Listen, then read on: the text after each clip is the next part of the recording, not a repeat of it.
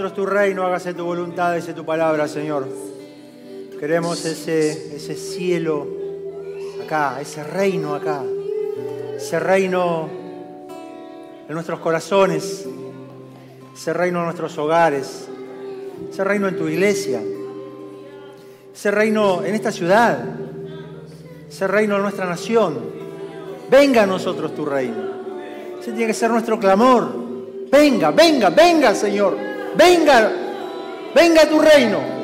Hágase tu voluntad, porque la voluntad perfecta. Es la única voluntad que nos va a sacar adelante, que nos va a, a bendecir, que nos va a prosperar, que nos va a llevar por caminos de paz, por sendas de justicia, por amor a su nombre. Venga a nosotros tu reino, tu reino acá, tu reino acá entre nosotros. Establecete, Señor. Establece, Señor, establece tu trono en este lugar.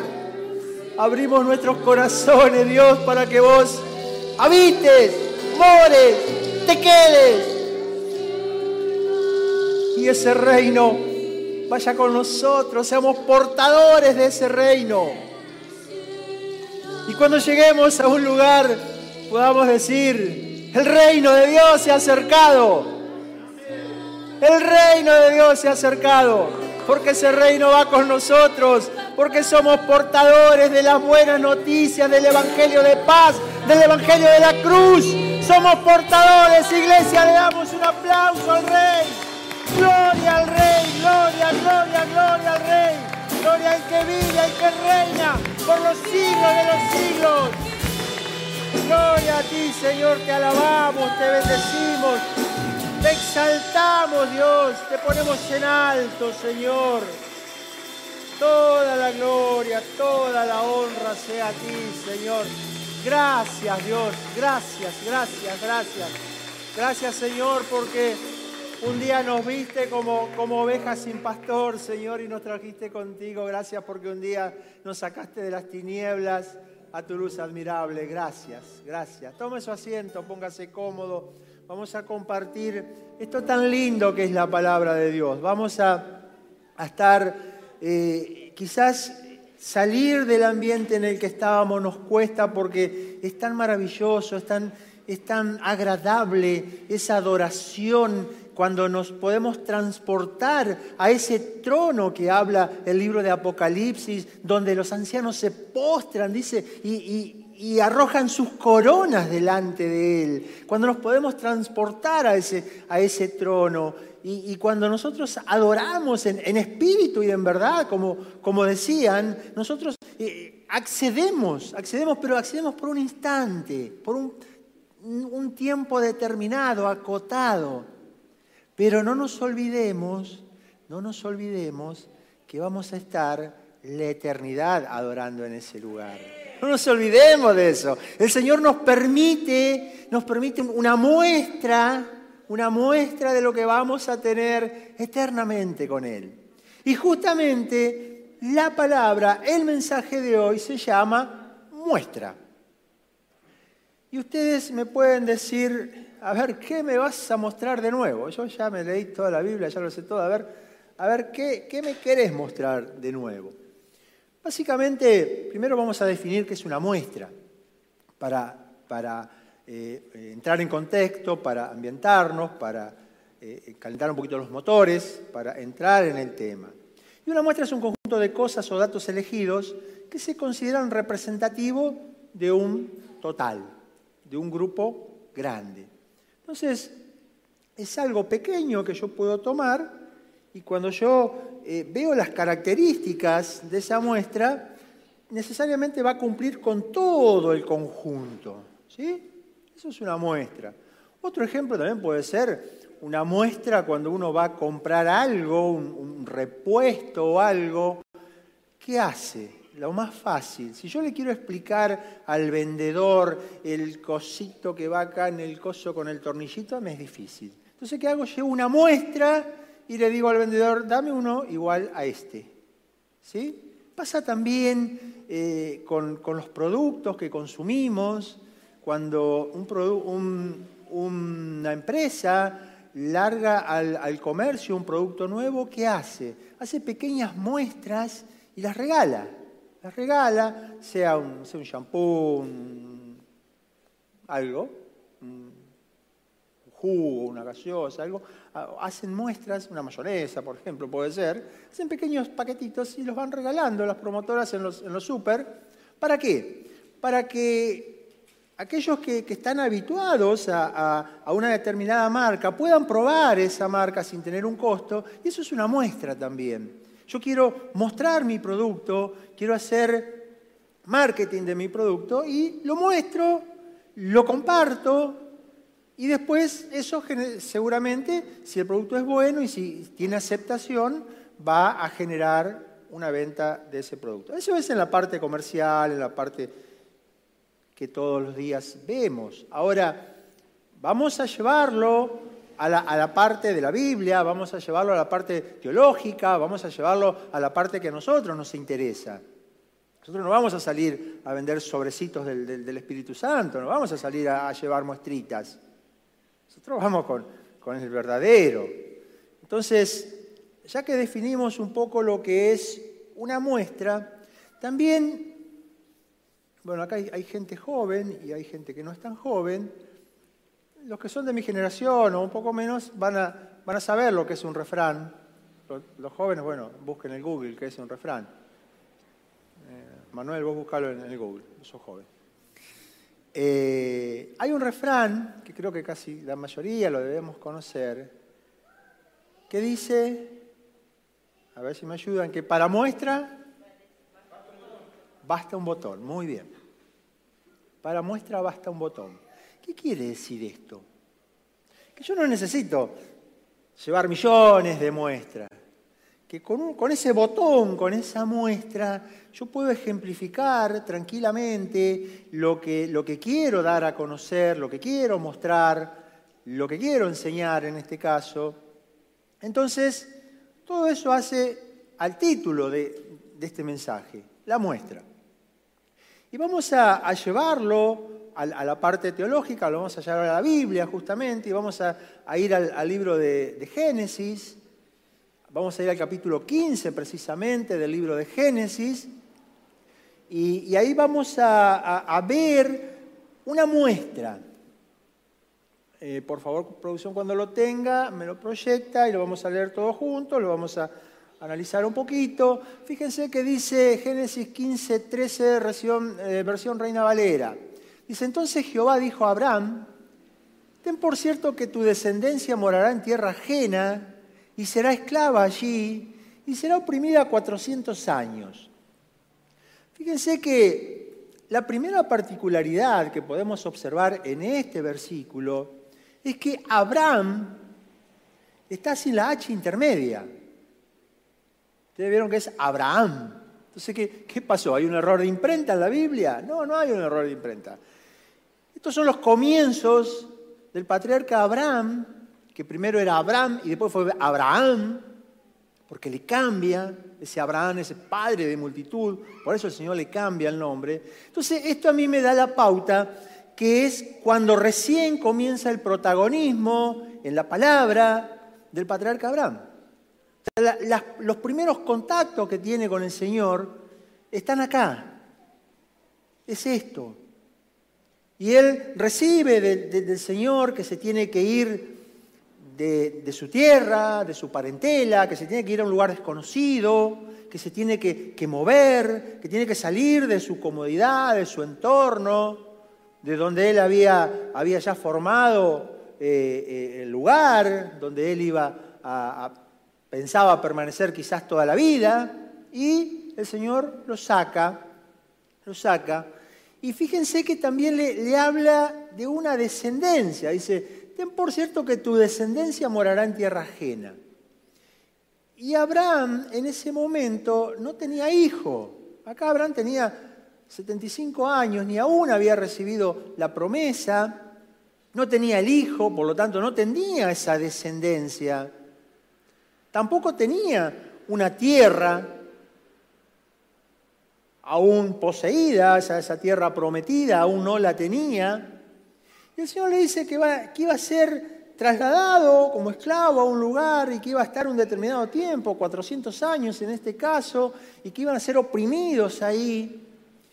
Imaginémonos a Abraham recibiendo toda esa información de parte de Dios. Le debe haber sido muy difícil procesar esa información, porque le estaba hablando de algo que él no tenía. Le estaba hablando de una descendencia que no tenía, de una tierra que no había poseído. Le estaba hablando de una esclavitud que aún no la tenía porque él era libre. Entonces el Señor le estaba hablando de, algo futuro, de algo a suceder. Y estaba en Abraham creerlo o no creerlo.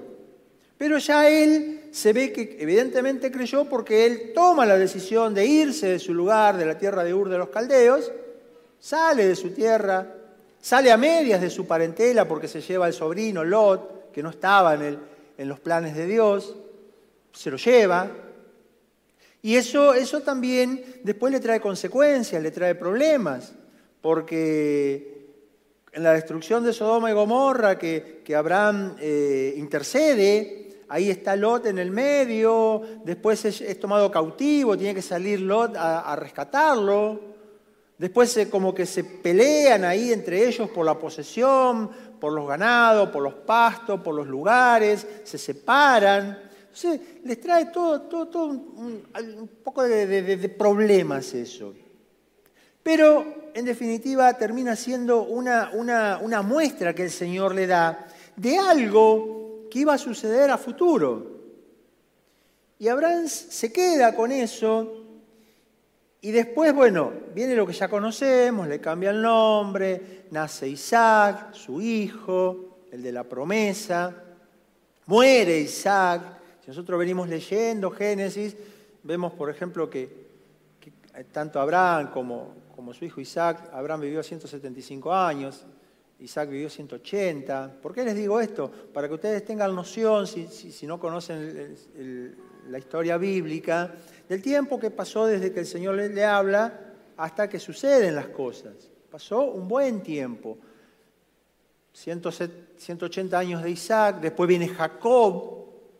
Jacob tiene 12 hijos, de ahí salen las 12 tribus de Israel.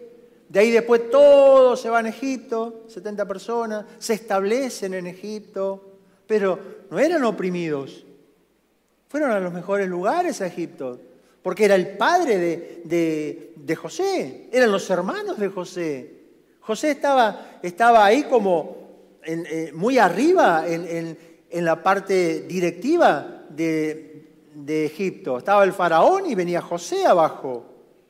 Tenía mucho poder, mucha autoridad. Entonces, todavía no se cumplía eso. Todavía no se cumplía. Ya habían pasado un montón de años. Hasta que después suceden cosas, muere el faraón, cambian los, eventos políticos en Egipto y ahí lo empiezan a desconocer a Israel. Empiezan a desconocer, lo empiezan a tomar cautivo, lo empiezan a hacer tareas pesadas, lo que ya más o menos todo hemos escuchado. Ahí empieza a cumplirse recién esa opresión y pasan esos 400 años hasta que el Señor lo libera. Y no nos olvidemos del concepto de muestra. El Señor mostró antes lo que iba a pasar y pasó. Mostró esa descendencia, estuvo la descendencia. Mostró la tierra prometida, estuvo la tierra prometida. Mostró la cautividad, estuvo la cautividad. Entonces el Señor mostró y después esa muestra que el Señor le da se cumple. ¿Será casualidad? Yo creo que no. Creo que, que en Dios no hay casualidades, hay causalidades en todo caso. Y voy a poner, si ustedes me permiten, otro ejemplo. Podríamos citar muchísimos, pero no, no viene al caso. La idea es generar un concepto que después me lleve al, centro del mensaje, que me lleve a lo que el Señor nos quiere decir en esta noche. Vamos a, ir rapidito a Isaías 44, Isaías capítulo 44, versículo 28. Y, acá tenemos también una palabra que, que recibe Isaías de parte de Dios y que dice, mm, viene de más arriba obviamente, dice, que dice de Ciro. El Señor dice de Ciro, es mi pastor y cumplirá todo lo que yo quiero. Al decir a Jerusalén, serás edificada y el templo será fundado. Es una palabra que recibe el profeta Isaías. Y cuando el profeta recibe esta palabra, Isaías no estaba en los planes, eh, perdón, Ciro no estaba en los planes de nadie. Porque Ciro aparece en escena 200 años después que el profeta Isaías suelta esta palabra. Fíjense que eso también es otra muestra que el Señor nos dio. En este caso se la dio al profeta Isaías. Él le mostró que un personaje llamado Ciro, que el Señor, fíjense qué, interesante, lo llama a mi pastor. Y eso lo ve un rey persa, un rey pagano. Y el Señor lo llama mi pastor. O sea que le dio título y todo. Y lo usó. Y cuando nosotros vemos el, desarrollo de, la historia a través de la Biblia, vemos que esto se cumplió perfectamente. Y esa nación, ese, Judá que había sido llevado cautivo a Babilonia por Nabucodonosor, es retornado, como dice ahí, a Jerusalén, con un objetivo, construir el segundo templo construir el segundo templo. Y si lo vemos en el libro de Esdras, capítulo 7, nos da otra información. Dice que otro rey, llamado Artajerjes, se encargó de, de proveer todo lo necesario para la reconstrucción de Jerusalén, para la reconstrucción del templo. ¿Qué era todo lo necesario? Principalmente dinero, principalmente. Segundo, los materiales, todo lo que se usó. Tercero, los salvoconductos, o sea, los permisos para circular, como tuvimos hace, hace un tiempo acá, permisos para moverme de un, de un lugar a otro, ellos lo tenían. Entonces, y también hay, hay otra muestra implícita en este ejemplo, que es cuando el profeta Jeremías, allá en el capítulo 25, recibe y dice que Judá iba a estar 70 años cautivo, que iba a ser llevado cautivo a Babilonia, después en el, capítulo 29 dice 70 años. Y ahí cuando hemos leído el libro de Daniel, vemos que Daniel se entera y, y lee Jeremías y todo. O sea, otra muestra más. Y podemos pasarnos la noche mostrando muestras justamente de lo que el Señor eh, avisó, lo que el Señor mostró, lo que el Señor enseñó, lo que el Señor transmitió a través de profetas, a través de personas, y todo esto quedó plasmado en la palabra para que nosotros podamos hoy entrar al centro de este mensaje, que son esas muestras que esas personas recibieron y que después esa muestra como que se materializa y se cumple lo que el Señor dijo que iba a hacer. Y cuando nosotros vemos la palabra, todo lo que dijo se cumplió. Lo que falta se va a cumplir también. Porque nos falta la parte escatológica. Ahora bien, ¿qué hago yo con estas muestras que estuvimos revisando, que estuvimos mostrando, que estuvimos eh, citando con sus respectivos pasajes. Ustedes me dicen, no, está bien, pero eso, eso es historia. Sí, perfecto, es historia. Ahora, hagamos un ejercicio de memoria. ¿Cuántas muestras tenemos cada uno de nosotros similares a esta? ¿Cuántas veces el Señor dijo, voy a hacer contigo tal cosa. ¿Cuántas veces el Señor nos prometió determinadas cosas? ¿Cuántas veces el Señor dijo que tenía propósitos con nosotros? Me están mirando como que estoy hablando de, en chino básico. A ver, vamos de nuevo. ¿Tienen promesas? Bien. Bien. ¿El Señor les dijo que quiere hacer cosas con ustedes? Bien. ¿El Señor les dijo que tiene grandes cosas para ustedes? Bien. ¿Y, ¿y qué pasó? ¿Qué pasó? ¿Ya la hicieron?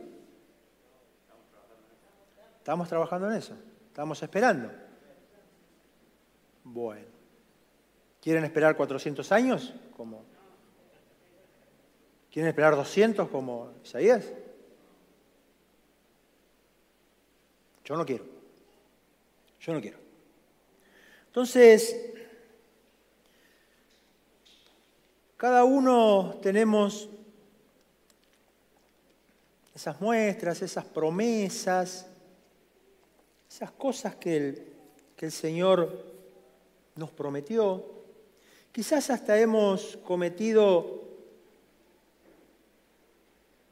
el tremendo error de, olvidarnos de eso. Quizás hasta hemos cometido el error de no creerle al Señor. Quizás hemos pensado que el Señor se equivocó conmigo. Capaz que recibimos una palabra voy a hacer contigo tal cosa. Y miramos para todos lados a ver si, a ver para quién era. resulta que no había nadie, estaba yo solo. Entonces, ¿cómo se explica? ¿Era para el, el hombre invisible? No, era para mí. Era para mí. Y quizás empecé a dudar, quizás no me sentí capaz, Quizás pensé, a mi alrededor hay, gente mucho más capaz que yo para hacer esto. ¿Por qué el Señor me va a llamar a mí? ¿Por qué se va a fijar en mí? Que tengo esto, esto, esto, esto, y saco la lista de, de las cosas que no me animo a hacer, que no me creo capaz, que no me creo suficiente. Quizás tomé esa muestra, le hace promesa, me puse contento. El, Señor, el Señor me va a usar, me va a llevar a las naciones. Va, va, va. Y me duró hasta que salí de la iglesia. Ya cuando crucé la España ya, ya me olvidé.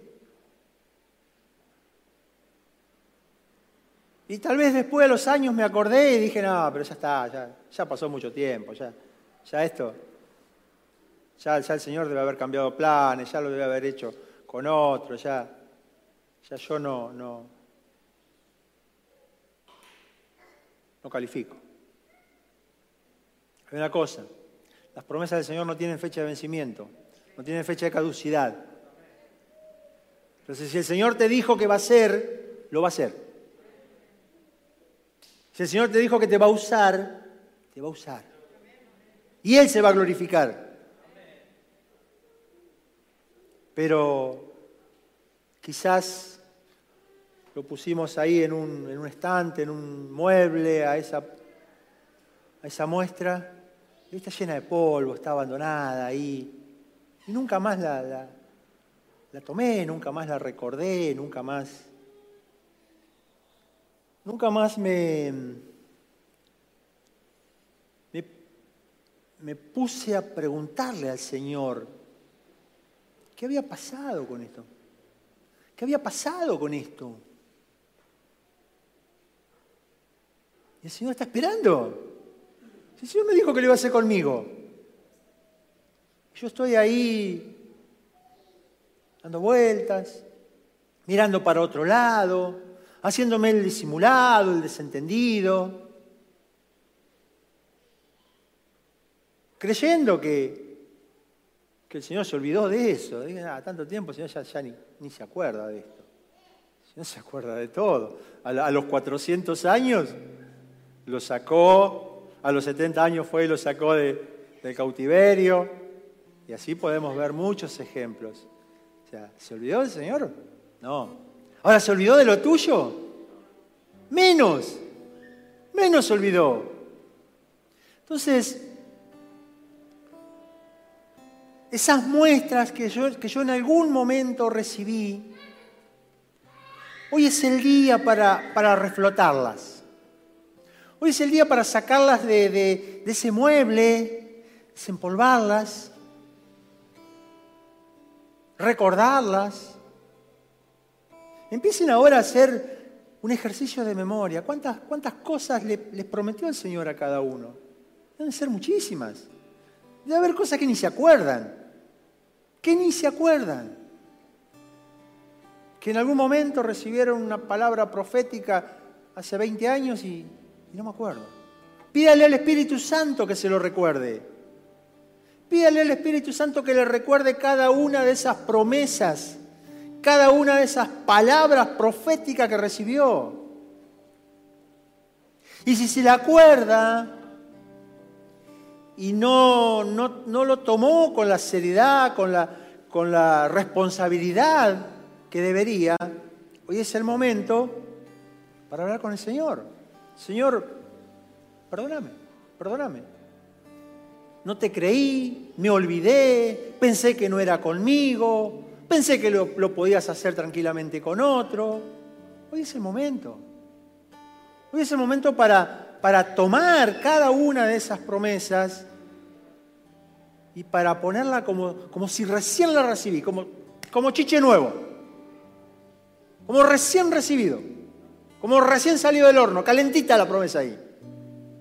Reflotemos Reflotemos cada una de esas promesas, cada una de esas muestras. Porque en esas muestras seguramente están nuestros hijos que aún no, se congregan. En esas muestras seguramente están el marido o la esposa que aún no se congrega. Y que el Señor prometió que lo va a traer. Porque en esas muestras están mis amigos, mi entorno, mis conocidos, que yo quiero que vivan lo mismo que vivo yo. Aquellas personas que, que muchas veces le he hablado y que aún siguen duros, duros, duros, duros como una piedra. Ellos están en esa promesa. Ellos están. Entonces, ¿por qué no la reflotamos? ¿Por qué no, no, no tomamos iniciativa? ¿Por qué estamos siendo pasivos, como decíamos al principio? Activémonos. Activémonos para que todas esas promesas, todas esas muestras que nos dio el Señor se materialicen. ¿Cuándo? ¿Dentro de 400 años? No, ahora, ahora. No esperemos 400 años. Las promesas dicen que en Él son sí y en Él son amén. Y lo dice la palabra, no lo digo yo. Entonces, ¿por qué estamos esperando? ¿Por qué estamos dudando? ¿Por qué no estamos creyendo? ¿Por qué alguien se encargó de que pasara eso? Alguien vino y te susurró y te dijo, no, vos no servís para eso. No, vos no servís. No, tu hijo nunca se va a convertir. Mirá cómo andan los vicios en la droga, en el alcohol, en la delincuencia. Nunca se va a convertir. Mentira del diablo. Mentira del diablo. Porque la muestra que el Señor me dio es otra. La muestra que el Señor me dio es otra. La muestra que el Señor me dio son mis hijos adorando al Rey de Reyes y al Señor de Señores. Y eso se tiene que cumplir necesariamente, porque está escrito. Y como decíamos hace un rato, lo declaramos públicamente para que todo el, ámbito espiritual se entere. Desenmascaramos al mentiroso, al engañador. Lo desenmascaramos. Y le decimos, no tenés arte, no tenés parte con las promesas y las muestras que me dio el Señor. No tenés arte, no tenés parte en mi hogar. No tenés arte, no tenés parte en mi matrimonio. No tenés parte en mi economía porque mi economía está sustentada por el dueño de la plata y del oro. La palabra dice, Jehová mi pastor y nada me faltará. Entonces, ¿por qué estoy pasando pobrezas? ¿Por qué estoy pasando carencias? Porque he creído otra voz, no he creído lo que dice la palabra. Y hoy es el momento de todas esas esas promesas, esas muestras que he recibido de reflotarla, de ponerlas activas, no se vencieron, no caducaron, están vigentes para cada uno de nosotros. Pongámonos de pie. Vamos, vamos a orar para que el Señor toque, para que el Señor recuerde a cada uno esas promesas que recibió. Para que, que eso, eso que quedó en el olvido, ahora, ahora en el nombre del Señor, venga a vuestras mentes.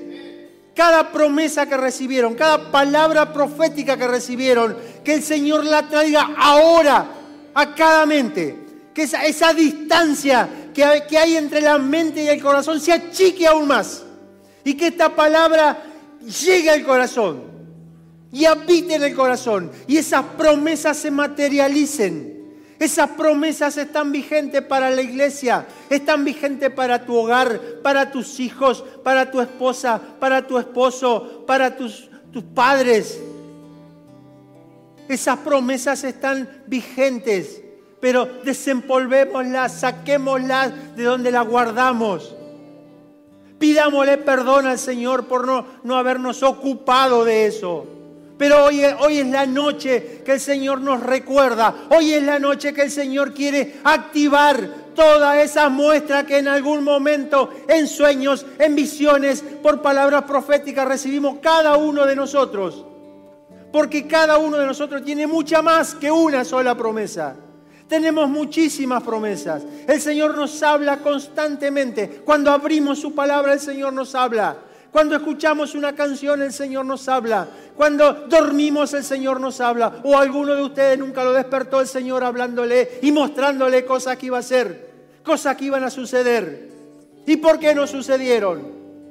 Hoy es el día de pararnos firme, reclamar en el nombre poderoso de Jesús Todas esas promesas son así y son amén en el Señor. Y si el Señor usó dos reyes paganos, Ciro y Artajerjes, nosotros tenemos al Rey de Reyes, al Señor de Señores, aquel que está por sobre todo, que es el Rey sobre los reyes, que es el Señor sobre los señores. Ese está con nosotros. Entonces, ¿por qué? Si un, rey pagano pudo hacer eso, ¿por qué mi rey y mi Señor no lo va a poder hacer. Tenemos al poderoso que pelea por nosotros. Entonces, ¿por qué nos vamos a dar por vencidos en las batallas? ¿Por qué nos vamos a dar por vencidos? ¿Por qué vamos a tirar las armas? ¿Por qué nos vamos a rendir? Si el león de la tribu de Judá pelea por nosotros, Él va adelante abriendo caminos. ¿Por qué no avanzamos? ¿Por qué no avanzamos? Si Él va adelante abriendo el camino y, dejándome eh, un pasillo para que yo pueda pasar entre mis enemigos. No solamente que puedo pasar, sino que dice que va a aderezar mesas delante de mis enemigos. Dice que van a caer mil a mi lado, diez mil a mi diestra y a mí no me va a tocar. Son promesas, son muestras que tiene la palabra y son para nosotros aquí, ahora, hoy. No esperemos más. Padre Santo, Padre bueno, Padre maravilloso, recuerda, recuerda, Señor. Espíritu Santo de Dios ministra. Espíritu Santo de Dios toca cada corazón, activa cada mente para que cada una de esas promesas hoy sean recordadas, para que cada una de esas promesas hoy sea tomada nuevamente. Perdón, Señor, por el tiempo que perdimos. Pero hoy activamos, activamos en esas promesas. Hoy activamos en lo que vos dijiste que ibas a hacer con nosotros, que te ibas a glorificar vos a través de nosotros. Hoy activamos, hoy, hoy tomamos el dominio, el control, la autoridad y declaramos que esas promesas no vencieron y no caducaron, que esas promesas son sí, son amén en ti. Hoy declaramos, Señor, un renuevo en cada corazón, un renuevo en cada uno de nosotros. Y que todo eso que nos olvidamos, que lo dejamos de lado, que no le dimos importancia, hoy toma la importancia que merece porque viene de ti. Te adoramos, te bendecimos, te exaltamos y te glorificamos, Señor. Te damos la gloria, la honra, el poder, el reconocimiento. Echamos fuera todo espíritu de incredulidad. Echamos fuera todo lo que quiera venir en contra, en contra de este mensaje. Todo argumento que se levante en contra de la predicación de tu palabra queda inoperante. En el nombre poderoso de Jesús. En el nombre poderoso de Jesús anulamos, anulamos todo espíritu que venga a querer hacernos creer que no somos capaces, que no somos elegidos, que no somos hijos, que somos huérfanos. Anulamos todo espíritu de orfandad en el nombre poderoso de Jesús. Y declaramos libertad para los hijos de Dios. Declaramos libertad, declaramos libertad, declaramos sanidad en el nombre poderoso de Jesús. Y declaramos que todas esas promesas se van a cumplir a partir de ahora en el nombre poderoso de Jesús.